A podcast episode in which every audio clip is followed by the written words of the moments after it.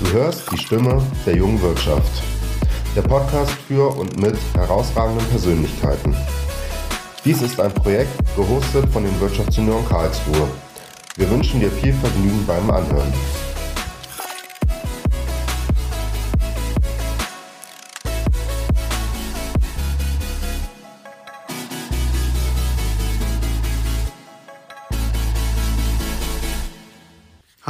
Herzlich willkommen zu einer neuen Folge Stimme der jungen Wirtschaft.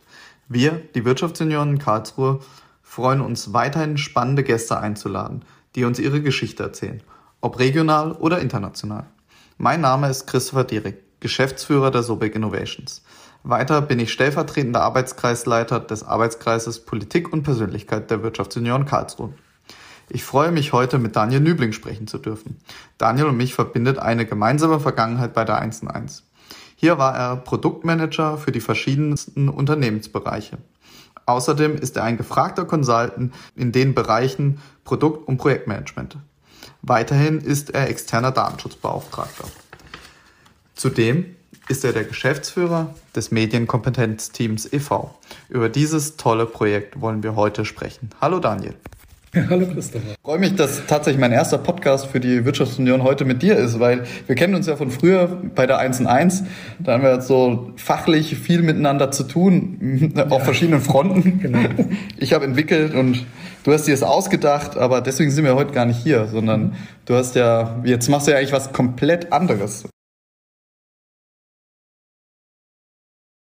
Ja, gut, komplett jetzt nicht ganz. Also ich bin natürlich immer noch im Bereich IT unterwegs als ähm, Selbstständiger, also eben hast du auch gesagt, ähm, Datenschutzbeauftragter und auch in IT-Projekten. Aber genau, mein Herz schlägt mittlerweile was anderes. Wir haben 2018 den Verein Medienkompetenzteam e.V. hier in Karlsruhe gegründet und da schlägt mein Herz für. Da bin ich halt momentan viel unterwegs. Ja ich verfolge natürlich das Projekt schon ein bisschen, deswegen sind wir ja auch hier. Und da frage ich mich ja für was engagiert ihr euch da eigentlich? Also was, was tut ihr in dem Verein? Ja genau, es geht im Prinzip um die Vermittlung von Medienkompetenz. Und, und ich glaube, da brauchen wir gar nicht lange drüber reden, warum das wichtig ist. Das wissen, glaube ich, alle, vor allem alle, die irgendwie Kinder haben, dass eben der Umgang mit Medien, auch der Umgang mit, mit dem Internet und der digitalen Welt halt ja, zu erlernen ist und das auch vor allem Kindern und Jugendlichen beigebracht werden muss. Und wir haben halt einfach festgestellt bei uns im Bekanntenkreis, dass gerade Eltern oder Familien, die jetzt selber nicht in der IT tätig sind, äh, da mit dem ganzen Thema ein bisschen überfordert waren und ja, dann kam, kam halt das eine zum anderen und irgendwann haben wir gedacht, da müssten wir ja was tun und dann nehmen wir doch mal unser Fachwissen, was wir uns die letzten Jahre gebaut haben und, und setzen das mal ein bisschen sinnvoll ein und wir bieten jetzt also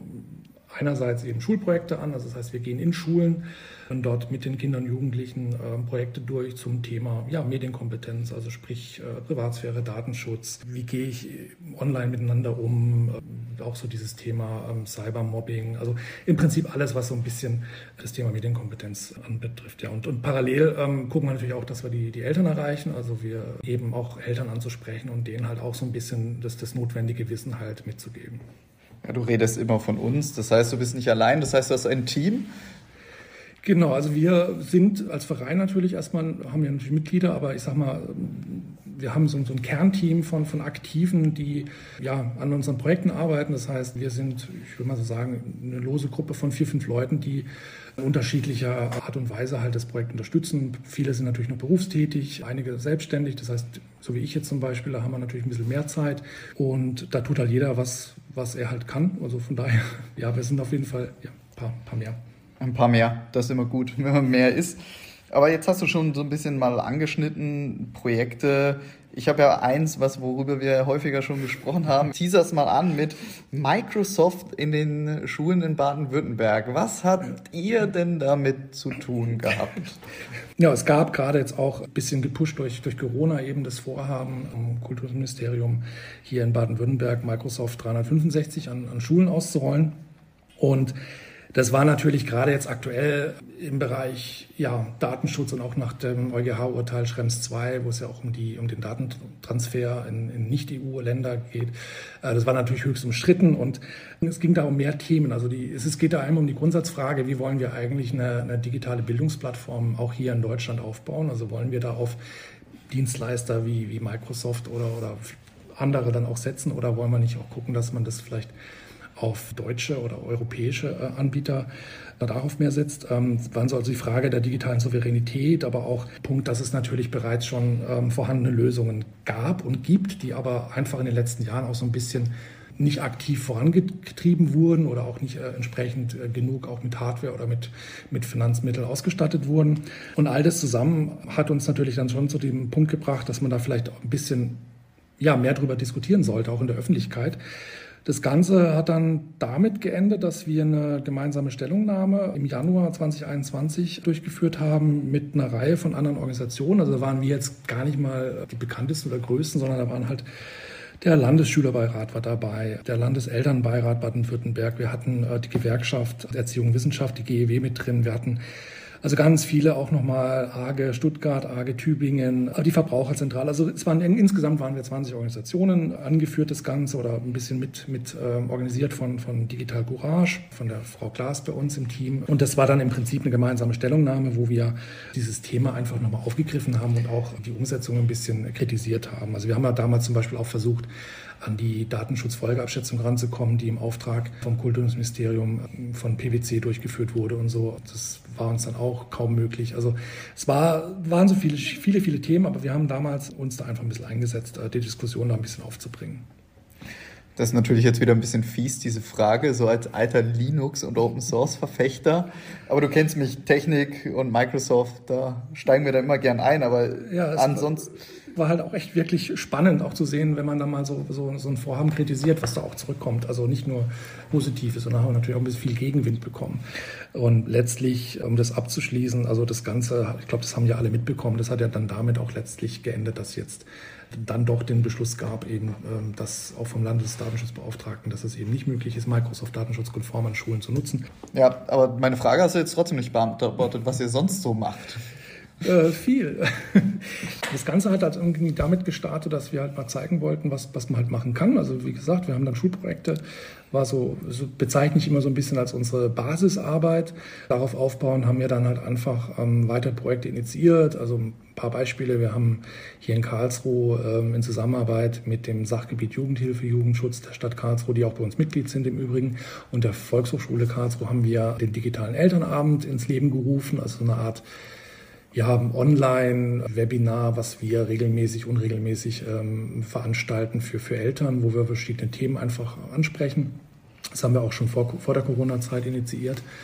Das ist also ein, ein, ein, Projekt von uns. Wir haben unter medienkompetenz.tv ein paar Videos veröffentlicht auf YouTube, Einfach weil wir gemerkt haben, ich kann halt auf, auf so einem Elternabend, wo ich nur eine Dreiviertelstunde Zeit habe, mit jemandem zu sprechen, den kann ich ja nicht erklären, wie ich jetzt irgendwie das iPhone oder mein Android irgendwie kindersicher mache oder so. Deswegen haben wir da Videos draus gemacht. Gerade aktuell haben wir eine Kooperation jetzt mit, der, mit den Badischen Neuesten Nachrichten da gibt es ein Projekt, das nennt sich Zeitung in der Schule. Das, da haben wir natürlich die, die, die Tageszeitung Interesse, Workshops an Schulen anzubieten zum Thema, was ist eine Zeitung, wie funktioniert Journalismus und so. Das ist natürlich jetzt gerade in, in Zeit der, der Fake News und Meinungsmache im Netz ein äh, heißes Thema. Da sind wir jetzt Kooperationspartner und werden da quasi ergänzend zu dem Projekt ab nächstes Jahr den teilnehmenden Schulen auch nochmal spezielle Workshops mit anbieten, wo wir uns dann eher darum kümmern, so das Technische, also sprich, wie finde ich Informationen im Netz, wie verifiziere ich Informationen im Netz und ähm, wie gehe ich überhaupt mit, mit verschiedenen Kanälen, Social Media und so um. Also das sind so Dinge. Also so haben wir ganz viele kleinere Projektchen, auch größere. Also alles, was uns, sage ich mal, Spaß macht und was uns so vor die Flinte kommt und wo wir halt auch Partner finden, setzen wir im Prinzip um. Du sprichst mir ein bisschen aus der Seele, so mit dem Thema ähm, verantwortungsvoll mit dem Internet umgehen, weil wir kennen es ja noch so, da gab es das Internet noch nicht und die Jungs und Mädels, die jetzt so alle in die Schule kommen, die wachsen damit auf, wie mit Strom.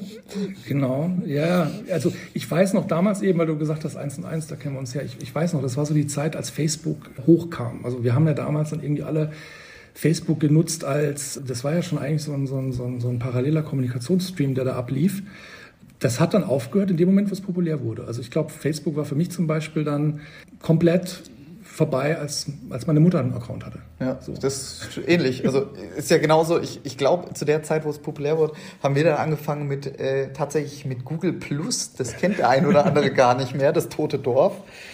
Ja, aber da, da, sieht man wieder, das ist immer, was, was so alles so sich aus dem Netz entwickelt. Ich habe ja auch ein bisschen recherchiert, mhm. mich ein bisschen vorbereitet, nicht nur mich mit dir getroffen, sondern ich werfe einfach rein, Kumilla, was ist das? Gut vorbereitet. Gut vorbereitet, ja, habe ich das, oder? ähm, wir haben, also es kommt jetzt auch, glaube ich, ein bisschen daher, dass ich natürlich aus der IT komme, dass ich auch viel natürlich international gearbeitet habe oder auch mit Entwicklungsfirmen dann zum Beispiel in, in, in anderen europäischen Ländern. Deswegen fand ich das eigentlich immer sehr spannend, auch international zu arbeiten. Deswegen äh, habe ich immer so im Hinterkopf gehabt, eigentlich müssten wir auch mal ein EU-Projekt machen. Also da hatte ich einfach irgendwie auch Lust drauf. Einfach weil ähm, es einerseits natürlich spannend ist, mal zu sehen, wie denn so Themen eigentlich anderen Ländern auch angegangen werden und zum anderen, weil ich halt so dieses Arbeit mit anderen Leuten im europäischen Ausland auch spannend fand. Deswegen haben wir uns auch, glaube ich, 20, ne, 2019, genau, haben wir uns äh, im Rahmen vom Erasmus Plus Projekt, also das im Bereich Erwachsenen- und Berufsbildung, haben wir uns ein Projekt be beworben. Das war dann eben Comilla. Comilla ist eine Abkürzung für Curriculum Guide of Major and Information Literacy for Adults. Das heißt, wir haben uns zur Aufgabe gesetzt, einmal mal zu definieren, was muss denn eigentlich ein Erwachsener heutzutage alles wissen, um einen bestimmten oder ein bestimmtes Maß an Medienkompetenz zu erlangen, damit er sich selbstbestimmt durch die digitale Welt bewegen kann. Das war so unsere Zielsetzung. Dann haben wir mit zwei kleineren Partnern, CIDET, das ist so ein Ableger von der Uni in, in Spanien und so einem kleinen Verein in Österreich, haben wir da zwei Jahre lang dran gearbeitet. Das heißt, wir haben erstmal die, die Bereiche identifiziert, um die es ging und haben dann mal für jeden dieser Bereiche ein Wissenshandbuch ausformuliert, einen Lehrplan aufgearbeitet und ein Wiki-System angelegt, wo wir dann für jeden der Bereiche auch entsprechend Lehrmaterialien und Übungen zusammengesucht und, und erstellt haben. Und das Ganze ist alles, ähm, weil es ein EU-Projekt ist, ist jetzt frei verfügbar im Netz, also comilla.eu.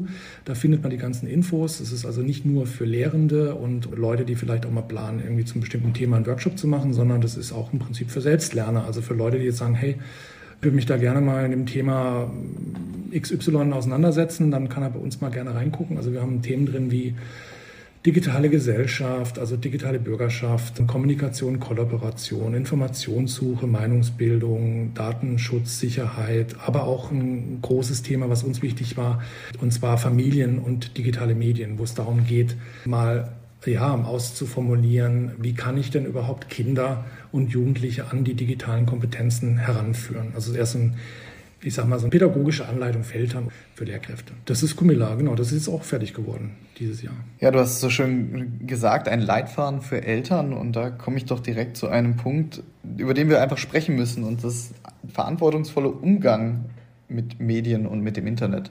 Das Internet ausschalten können wir ja nicht mehr.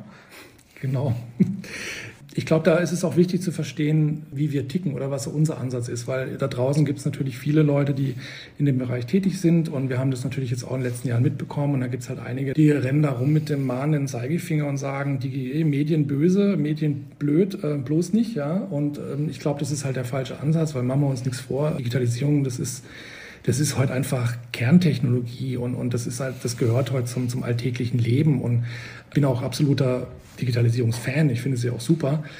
Aber genau darum geht es. Ich muss natürlich auch lernen, damit umzugehen, ja, weil dieses ganze Internet, ja, das, das birgt natürlich auch Risiken. Und ich rede da jetzt bewusst nicht von Gefahren, sondern von Risiken, weil ähm, es ist natürlich alles abwendbar und es ist auch alles im Prinzip handelbar, wenn ich weiß, wie. Und weil du es gerade so angesprochen hast mit dem äh, verantwortungsvollen Umgang, ähm, ich vergleiche das immer gerne mit dem Straßenverkehr. Also, na, wenn ich heute am Straßenverkehr teilnehmen möchte, dann muss ich halt die Verkehrsregeln kennen. Punkt. Ja, das ist einfach so. Natürlich kann ich auch einfach mal die Straße hochrennen, aber die Gefahr, dass halt äh, ich über eine befahrene Straße laufe und dabei irgendwie von einem Auto angefahren werde, ist dann halt hoch. Das heißt, ich muss die Verkehrsregeln kennen. Wer halt ein Auto fahren will, der muss einen Führerschein machen. Der muss wissen, wie funktioniert das Auto, wie, wie, wie, wie, wie steuere ich das Auto. Ich muss kein Mechaniker sein, ich muss kein Techniker sein, ich muss nicht in der Lage sein, mein Auto irgendwie eigenständig äh, reparieren zu können. Ja, aber ich muss halt auch einfach wissen, in dem Moment, wo, wo eine Kontrolllampe angeht oder wenn sich das Auto komisch verhält, da muss ich ein Gespür dafür entwickeln und dann fahre ich halt lieber rechts ran und frage mal jemanden, der sich auskennt, rufen ADAC oder was, was auch immer. Und genauso sehe ich das halt eigentlich auch mit der, mit der digitalen Welt. Ja. Ich, muss, ich muss nicht das Internet komplett verstehen, ich muss nicht ein IT-Spezialist sein, ich muss meinen Rechner selber vielleicht nicht reparieren können, aber ich muss halt zumindest Warnsignale erkennen können und überhaupt über, mir über die Risiken bewusst sein, damit ich dann überhaupt entsprechend auch handeln kann. Also ja, ich finde find Straßenverkehr finde ich ein super, äh, eine super Analogie, weil es ist ja auch so, dass wenn man jetzt in der dritten Klasse ist oder vierten Klasse, machen wir einen Fahrradführerschein genau. und dann quasi erst aktiv am Straßenverkehr teilnehmen kann. Ich fände so ein, tatsächlich ein Internetführerschein gar nicht so schlecht, weil wir kennen es ja, Kinder mit teilweise mit sechs, sieben Jahren schon mit iPhone unterwegs. Apple ist jetzt Vorreiter im Thema Datenschutz, klar. Das, ja, es gibt ja auch sowas schon. Also es gibt schon so eine Art Internetführerschein. Das ist natürlich jetzt nichts Offizielles in dem Sinne, aber es glaube ich, Internet-ABC gibt es da so ähm, Übungen und, und, und auch Online-Trainings für Kinder speziell, um eben da so die, die wichtigsten Themen spielerisch rüberzubringen. Aber, und dann ist halt der Punkt, ja, sich in der Welt halt irgendwie zurechtzufinden, ist die Frage, wer hat da die Verantwortung? Also wer muss denn jetzt eigentlich den Kindern das beibringen? Und wir sind da relativ schnell an dem Thema, dass halt viele sagen, ja, das ist natürlich was, was die Schule tun muss. Ja. Stimmt zum Teil. Natürlich hat die Schule einen gewissen Bildungsauftrag, aber was halt äh, Eltern immer wieder vergessen, die sind, Entschuldigung jetzt, verdammt nochmal verantwortlich für die Erziehung ihrer Kinder. Und da gehört das mit rein. Also wir haben das Thema sehr oft, dass Eltern dann halt fragen, so, ja, ab wie vielen Jahren darf ich denn oder sollte ich überhaupt meinem Kind ein Smartphone geben und so, wo unsere Antwort immer die ist, eigentlich in dem Moment, wo sie bereit sind das zu begleiten. Jetzt, jetzt frage ich hier zwischen. Ich weiß ja auch, dass du Vater bist. Wann hatte denn deine Tochter ihr erstes Smartphone? Gut, meine Tochter ist jetzt mittlerweile 21, also aber ja, die hatte auch relativ früh ein Smartphone. Und ich wusste dann halt aus, aus meinem Fachbereich, aus der IT heraus, was ich tun kann, ja, was ich, wie ich ja den Medienkonsum einschränken kann, dass ich zum Beispiel auch immer, äh, was ich gern gemacht habe, ich habe einfach mal ihren Namen gegoogelt und habe dann so alle Informationen, die ich über sie gefunden habe, mal zusammengetragen, habe es am Abendessen dann mal so nebenbei erwähnt, so, ah, oh, die Band ist aber auch ganz cool. Ja, ja woher weißt du das? Also um sie auch mal ein bisschen drauf zu sensibilisieren und da war sie dann, dann auch tief überzeugt davon, dann mal kurz die Privatsphäreneinstellung. Ich finde, ich find, ein Wort hast du gut gesagt und das ist nämlich nicht dieses, ich nenne es nicht blame, sondern sensibilisieren. Das ist genau richtig. Nicht immer sagen, mach das nicht, mach das nicht, sondern auch wirklich einfach Sensibilität, weil das, was ich finden kann, kann auch jemand Drittes finden, der vielleicht auch mal was Böses vorhat, sagen wir es mal so. Oder halt auch eben, wir haben vorhin das Thema Cybermobbing gehabt, mhm. was auch ein großes Thema ist, gerade in unserer Gesellschaft. Ähm, und ja. Cybergrooming vor allem. Also Cybergrooming. Grooming, also, Erklär mal, ich weiß nicht, was das ist. Also. Ähm, Cybergrooming beschreibt den, den, den Prozess, wenn praktisch ältere über Online-Medien, das ist Chat, äh, Online-Games, äh, Apps, Kontakt aufnehmen mit Jüngeren mit dem Ziel im Prinzip der, der sexuellen Kontaktanbahnung. Und da ist längst es nicht so, dass, äh, was man so vielleicht im ersten Moment denken könnte, das sind so die alten pädophilen alten Männer, sondern das sind teilweise wirklich auch Personen, die einfach ein paar Jahre älter sind. Und da wird halt versucht, wirklich Kontakt aufzunehmen mit, mit Jüngeren und, und eben dann über einen langer, langen Prozess wirklich auch eine Bindung aufgebaut. Und wir waren selber extrem erschreckt darüber, als wir halt mal mitbekommen haben, wie viele Kinder eigentlich damit schon zumindest mal Erfahrungen gesammelt haben. Also jetzt, dass halt Kontakt auf, auf Kontaktversuche stattgefunden haben. Also da, das hat uns ziemlich erschreckt. Deswegen sind wir da auch nicht müde, da, da davor zu warnen oder davon halt darauf hinzuweisen. Und da ist genau, das ist zum Beispiel ein super Thema. Da bringt auch ein Verbot nichts oder so. Ja? Also was, was Eltern halt klar sein muss, Punkt eins, wenn mein Kind Zugriff hat aufs Netz und ich habe da nicht irgendwelche Einschränkungen oder Vorkehrungen getroffen, dann hat mein Kind Zugriff auf alles. Es gibt nicht wie bei uns früher im Fernsehen den Punkt so von wegen, naja, vor 18 Uhr läuft, läuft nichts Böses oder Schlimmes. Ja. Das ist, also YouTube ist kein redaktionell erstelltes Programm, sondern da ist alles frei zugänglich, sobald ich Kontakt habe. Und genauso gilt es fürs Internet. Das vergessen die Eltern immer. Und das Zweite ist, Verbote bringen nichts. Und man auch da wieder den Vergleich zu uns damals. Ich meine, ich habe durfte früher auch viele Dinge nicht, irgendwelche Videos nicht gucken. Äh, Gemacht ähm, haben wir es trotzdem. Genau, dann sind wir halt beim Kollegen. So. Und das ja, ist ja, es ist, äh, da versuchen auch den Eltern heutzutage immer so ein bisschen den Druck rauszunehmen, zu sagen, ne, ver vergleicht es doch einfach mal mit eurer Kindheit. Es war doch früher viel ähnlich. Ne? Bei mir gab es halt auch Streit um Mediennutzung mit meinen Eltern. Das war halt damals Telefon und Fernseher Da war es halt einfach. Ja, da wurde halt der Fernseher ausgemacht und die Fernbedienung war weg. Heute traut sich halt ein Elternteil nicht, das Handy äh, dem Kind wegzunehmen. Ja? Also da, da fängt es halt auch schon wieder an. Und was halt wirklich, glaube ich, viel bringt, ist eben mit den Kindern auch wirklich reden und mit den Kindern auch darüber sprechen und, und sich vor allem für das, was die Kinder auch tun, zu interessieren. Also natürlich, viele YouTube-Stars, die heute irgendwie populär sind, finde ich vielleicht total schrecklich. Aber allein mal das Interesse zu zeigen und sich es auch mal zeigen zu lassen von, von, von den Kindern, ist, ist, glaube ich, ein wichtiger, ein wichtiger Punkt. Und das passiert, glaube ich, auch in vielen Familien nicht. Also Handys oder Smartphones werden heute halt auch wirklich als Beschäftigungsmittel genutzt. Und ich glaube, da müssen halt, deswegen versuchen wir auch an die Eltern ranzukommen, weil, weil die müssen sich an die, an die Nase fassen. Ja. Ja, da sind wir eigentlich direkt bei einem schönen Punkt, Thema Verantwortung. Du hast jetzt schon die Eltern in Verantwortung genommen, die Schulen in Verantwortung, vielleicht auch den Staat. Was meinst du? Wer sollte hier die Initiative ergreifen? Wer sollte hier die Verantwortung übernehmen? Ja, ich, ich glaube, das ganze Thema, was wir hier haben, dieser Umbruch, der schon längst eigentlich stattgefunden hat, aber natürlich noch, noch viel weiter, also weiterhin stattfindet, alles, was halt durch die Transformation, Digitalisierung, Digitalität, all die ganzen Buzzwords. Ich sehe das als gesamtgesellschaftliche Aufgabe. Also es ist, wäre zu einfach zu sagen, das müssen die Eltern machen, die Schulen, weil ne, es sind, hat jeder so sein, sein Päckchen zu tragen bei dem Thema. Und ich glaube, das kriegen wir alles wirklich nur hin, wenn wir alle unsere Verantwortung wahrnehmen. Das heißt, einerseits ganz klar die Schulen mit ihrem Bildungsauftrag. Schulen brauchen aber auch Hilfe. Schulen brauchen Unterstützung von vielleicht auch externen Anbietern wie uns zum Beispiel. Dann natürlich, habe ich gerade gesagt, die Eltern sowieso als erste Kontaktpersonen, eigentlich diejenigen, die die eigentliche Erziehungsaufgabe haben.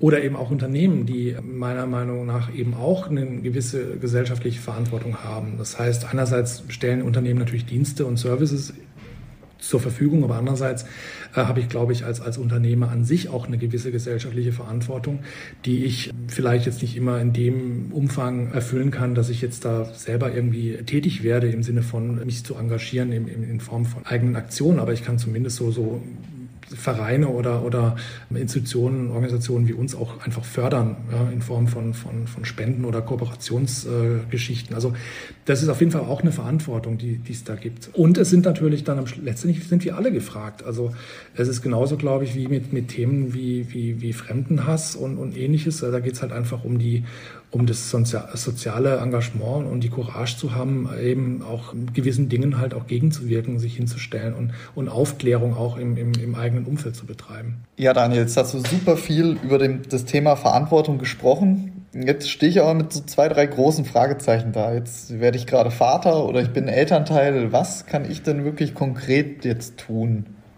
Ja, viel.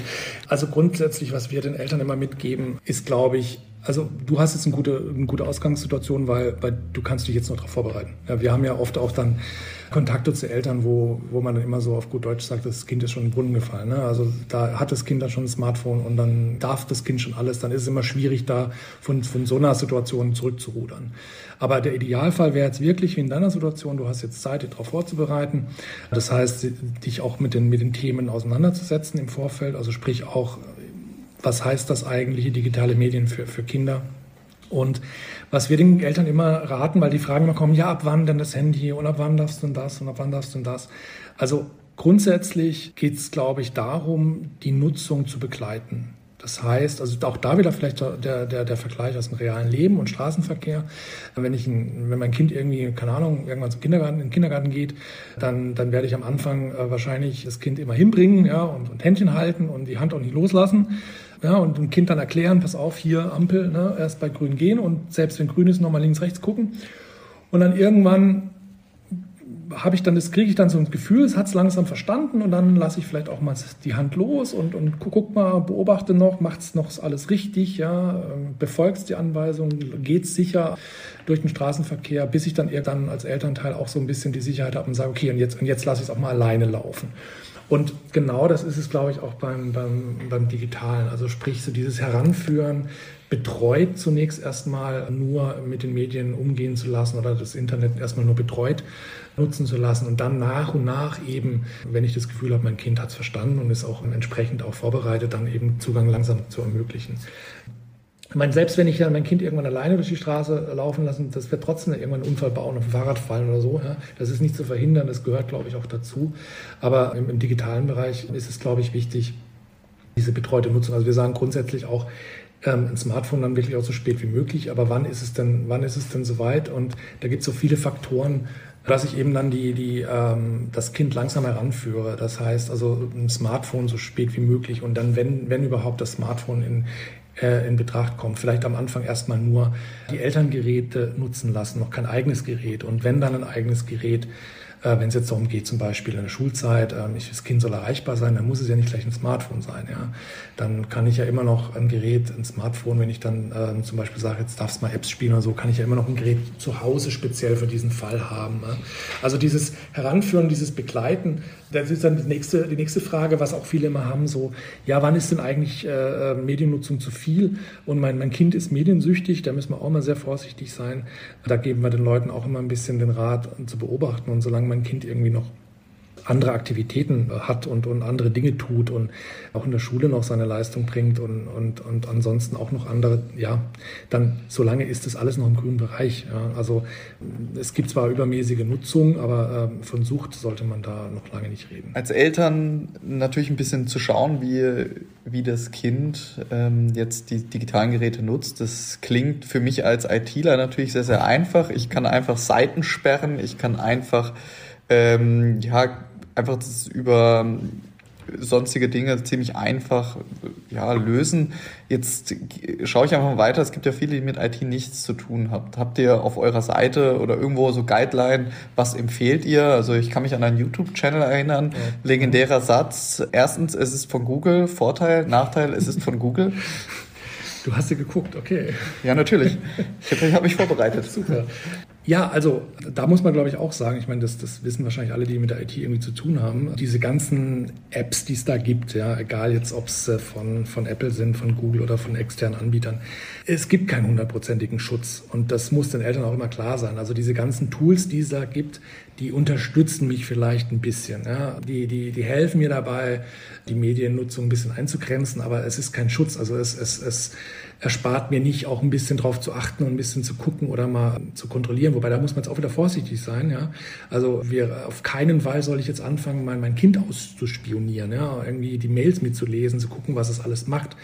Das, das sollte man auch nicht tun. Und, und man sollte dann schon auch bei so einem Einsatz von so einer Kinderschutz-App ähm, transparent mit umgehen. Also ähm, wir haben das zum Beispiel bei einer bekannten Familie von uns schon mal ähm, zusammen gemacht, da war dann auch die Tochter mit dabei. Ja? Da wird dann auch wirklich gezeigt, guck, brauchst keine Angst haben, du wirst nicht ausspioniert, weil guck, guck mal, was die Eltern sehen in der App. Ne? Die sehen jetzt nur deine Zeiten, wie lange du die Apps genutzt hast und that's it. Ja? Aber, aber das sind alles so Möglichkeiten, die, die mich bei der Erziehung halt unterstützen. Es gibt zum Beispiel auch einen sogenannten Mediennutzungsvertrag. Es gibt, glaube ich, mediennutzungsvertrag.de. Das ist einfach eine Möglichkeit, wie ich zum Beispiel meinem Kind mich hinsetzen kann und wirklich mal so, so Absprachen treffen kann. Und das wird dann im Prinzip als Vertrag ausgedruckt und unterschrieben. Das ist auch wieder nur eine, eine, Möglichkeit, da eine gewisse Vereinbarung zu treffen und das so schriftlich zu fixieren. Das ist auch ein spielerischer Ansatz, zum Beispiel so einen Vertrag zwischen Kindern und Eltern abzuschließen. Das ist auch nicht für alle, also alles, was, was es da so gibt, ne, es ist nicht immer für alle Familien auch zutreffend oder, oder, oder sinnvoll, aber es sind halt Möglichkeiten, die ich nutzen kann und die vielleicht in meinem, mit meinem Kind auch funktionieren, aber nicht unbedingt müssen. Und bei den technischen Hilfsmitteln, die von Haus aus kommen, jetzt sei es die, die, die ähm, Apple Bildschirmkontrolle oder jetzt auch von Google das äh, Family Link, das sind natürlich die mit die besten. Bei, bei Google muss man halt einfach sagen, klar, ich meine, wenn ich halt als äh, Hersteller des Betriebssystems auch gleichzeitig die Parent Control App generiere, dann habe ich natürlich die besten Voraussetzungen. Dann funktioniert die natürlich am besten. Aber wie ich gesagt habe, ich meine, klar, muss man natürlich schon im Klaren darüber sein, was dann auch mit, mit Daten passiert und Genau, also da gibt es und auf medienkompetenz.tv umfangreichere Beispiele auch von, von Drittanbieter-Apps, die wir noch ausprobiert haben. Wobei, ich muss dazu sagen, Disclaimer, ähm, die Videos sind mittlerweile natürlich auch schon wieder ein bisschen veraltet, also wahrscheinlich auch gar nicht mehr zutreffend für die aktuellen Versionen, muss ich jetzt auch leider eingestehen. Ja, also ihr macht ja wirklich, wirklich viel und wirklich vielfältig. Und jetzt natürlich, ihr seid ein Verein. Da kommt natürlich immer die Frage, ich kenne das von einem Fußballverein, natürlich der Mitgliedsbeitrag. Wie finanziert ihr euch aktuell und habt ihr gerade irgendwie ein größeres Projekt? Und ja, was habt ihr eigentlich aktuell noch vor? Also was liegt noch vor euch? Ja, wir sind Überzeugungstäter, glaube ich. Ich glaube, das trifft es ganz gut. Also wir haben den Verein gegründet und haben dann angefangen, Dinge umzusetzen und das haben wir alles ehrenamtlich und, und, und nebenberuflich gemacht. Wie ich ja gesagt habe, wir haben jetzt im Kernteam halt mich, mich eingeschlossen, Leute, die ähm, selbstständig sind. Das heißt, wir haben uns dann einfach ja, die Zeit genommen, weil wir, ähm, also aus meiner Sicht jetzt muss ich einfach sagen, dass ich zum ersten Mal seit Jahren das Gefühl habe, dass ich mit dem ganzen IT-Geraffel, dass ich so die letzten Jahrzehnte mir ein Wissen angeeignet habe, mal wirklich was Vernünftiges tue. Du hast das Internet ausgeschaltet? Nein. Wollen wir natürlich nicht. Nein, das nicht. Aber also für mich ist es schon so ein Punkt, das war auch so ein bisschen im ganzen Business-Trubel ein bisschen überdrüssig jetzt die Arbeit im Verein, äh, da habe ich halt wirklich das Gefühl, ich kann was bewegen und ich kann auch wirklich was, was Sinnvolles tun. Das heißt, wir haben da wirklich 2018 als ehrenamtlich ange, angefangen. Ähm, natürlich kriegen wir Mitgliedsbeiträge, wobei wir jetzt kein Verein sind mit hunderten von Mitgliedern. Also wir sind jetzt da auch nicht irgendwie bewusst auf, auf Mitgliederwerbung. Wir kriegen unsere Dozenteneinsätze natürlich finanziert. Ähm, da kriegen wir eine Aufwandsentschädigung dann entsprechend von den Schulen. Also wir machen das jetzt nicht kostenlos, aber davon kann man natürlich nicht leben. Wir sind jetzt gerade an einem Punkt, wir waren ähm, Ende 2019 hatten wir einen, einen Start Social Stipendiat. Also wir waren eins, eine von, ich glaube, 100 Organisationen bundesweit, die äh, da ein dreimonatiges Beraterstipendiat bekommen bekommen haben. Stadt Social ist eine anerkannte äh, Initiative. Also da war auch die, die Angela Merkel ist da Schirmherrin gewesen oder ist noch. Da stecken auch Firmen dahinter wie die Allianz, wie McKinsey und so. Und da haben wir in drei Monate uns eigentlich mal genau mit den Dingen beschäftigt, nämlich könnten wir das denn Vollzeit machen? Also wir würden, glaube ich, da spreche ich, glaube ich, für alle aus dem Kernteam, ich glaube, wir würden sofort unsere Jobs an den Nagel hängen und würden nur noch den Verein machen, wenn wir es könnten. Aber das war ja die Frage, äh, dazu braucht man auch Geld. Genau. Und ähm, Deswegen sind wir gerade aktuell jetzt auf, auf der Suche nach Förderungen, nach Spenden. Wir sind ein gemeinnütziger Verein, das heißt, wir, wir haben auch die Möglichkeit, eben Spenden anzunehmen, Spendenquittungen auszustellen. Und wir haben uns jetzt in letzter Zeit finanziert natürlich mit, mit Projekten oder jetzt auch mit dem EU-Projekt. Das hat uns jetzt die Möglichkeit gegeben, so ein bisschen ja, einen kleinen Puffer aufzubauen. Aber das reicht natürlich vorne und hinten nicht. Und ähm, deswegen war jetzt neben Kooperationen und, und Förderungen ist jetzt auch eine neue Idee, die wir eben hatten, äh, auch mal die Unternehmen in, in die Pflicht zu nehmen. Also wir haben gerade ähm, das Bündnis für Medienkompetenz ausgerufen auf bündnis-medienkompetenz.de. Da veröffentlichen wir, ich sag mal, alle unsere Partner und Unterstützer, die uns fördern. Also fördern kann man uns natürlich einerseits über, über Spenden, also finanziell, aber uns kann man natürlich auch fördern über, über Sachmittel oder über Kooperationen. Also wir haben jetzt eine Kooperation mit der BNN. Wir haben natürlich auch eine, eine Kooperation mit der Stadt Karlsruhe. Also die Sozialen Jugendbehörde ist, ist bei uns Mitglied. Wir haben ähm, sieht man auf der Webseite zwei Firmen, die uns sehr intensiv unterstützen, neben der Essentri AG in Ettlingen, auch Foundata hier in Karlsruhe. Und da hoffen wir natürlich jetzt, dass wir über dieses Bündnis und auch über diese Webseite jetzt vielleicht auch noch mehr Unternehmen gewinnen können. Also da ist halt wirklich der Punkt, ich bin vielleicht ein Unternehmer, ich, ich bin jetzt irgendwie in einer Branche, die jetzt mit Medien vielleicht nicht so viel zu tun hat oder in einem, in einem Bereich, wo ich nicht viel beisteuern kann, dann hat das Unternehmen zumindest die Möglichkeit zu sagen, dass es uns unterstützt, also sprich entweder den Verein allgemein unterstützt oder eben auch einzelne Projekte. Also wir haben ja jetzt eine Liste von Projekten, sei es jetzt unsere YouTube-Videos, die digitalen Elternabenden oder eben auch sogar die Schulprojekte. All das kann natürlich auch gesondert, zweckgebunden gefördert oder eben gespendet werden. Ja, vielen Dank, Daniel. Jetzt haben wir uns wirklich lang über euren Verein unterhalten und ich glaube, jeder merkt, dass Medienkompetenz einfach wichtig ist. Deswegen war es mir auch persönlich für meine erste Folge ein Anliegen, dich hier in den Podcast zu bekommen. Wir werden euch natürlich auch unterstützen, das weißt du, darüber haben wir ja schon gesprochen. Ich habe jetzt noch zwei, drei Fragen für dich vorbereitet, die du mir ganz schnell beantworten kannst. Schieß los. Analog gegen digital? Äh, beides. Schwierig zu beantworten. Also ich, ich, bin Freund des Digitalen. Ich liebe es auch, meine, meine Dateien irgendwie digital zu haben und so und äh, überall drauf zuzugreifen. Brauche aber immer noch mein Papier und meinen Stift. Also ich bin immer so ein Mensch, der, der mal skribbeln muss oder der seine, seine Taskliste irgendwie auf, auf Papier schreibt und dann durchstreicht. Ich, ich glaube einfach, dass das Internet als solches, solange es als Werkzeug genutzt wird, definitiv äh, seinen Sinn und Zweck hat. Ich glaube, das Problem, was wir haben, warum wir auch dieses ganze, die ganze Thematik haben, ist, solange es zur Unterhaltung genutzt wird, gibt es halt Probleme. Äh, es gibt ein Buch, Buch von, von, von Schlecke Silberstein, äh, das Internet muss weg. So weit würde ich jetzt nicht gehen, aber ich glaube, äh, das Internet sollte halt sinnvoll eingesetzt, eingesetzt werden und nicht einfach nur, nur zum Spaß. Dann sind wir beim Spaß, Nintendo oder PlayStation? Definitiv PlayStation. Ich bin bekennender Zocker, schon früher immer gewesen und ja, früher mal PC, aber mittlerweile jetzt an der Konsole, weil ich einfach auch faul geworden bin. Aber ich spiele noch sehr, sehr gerne Computerspiele. Die Berge oder das Meer? Definitiv die Berge, brauche ich gar nicht lange überlegen. Dann die letzte Frage: Kaffee oder Tee? Kaffee. Team Kaffee. Team Kaffee, definitiv. Hashtag Kaffee. Und dann bedanke ich mich fürs Zuhören und schaltet wieder ein bei der nächsten Folge Die Stimme der jungen Wirtschaft.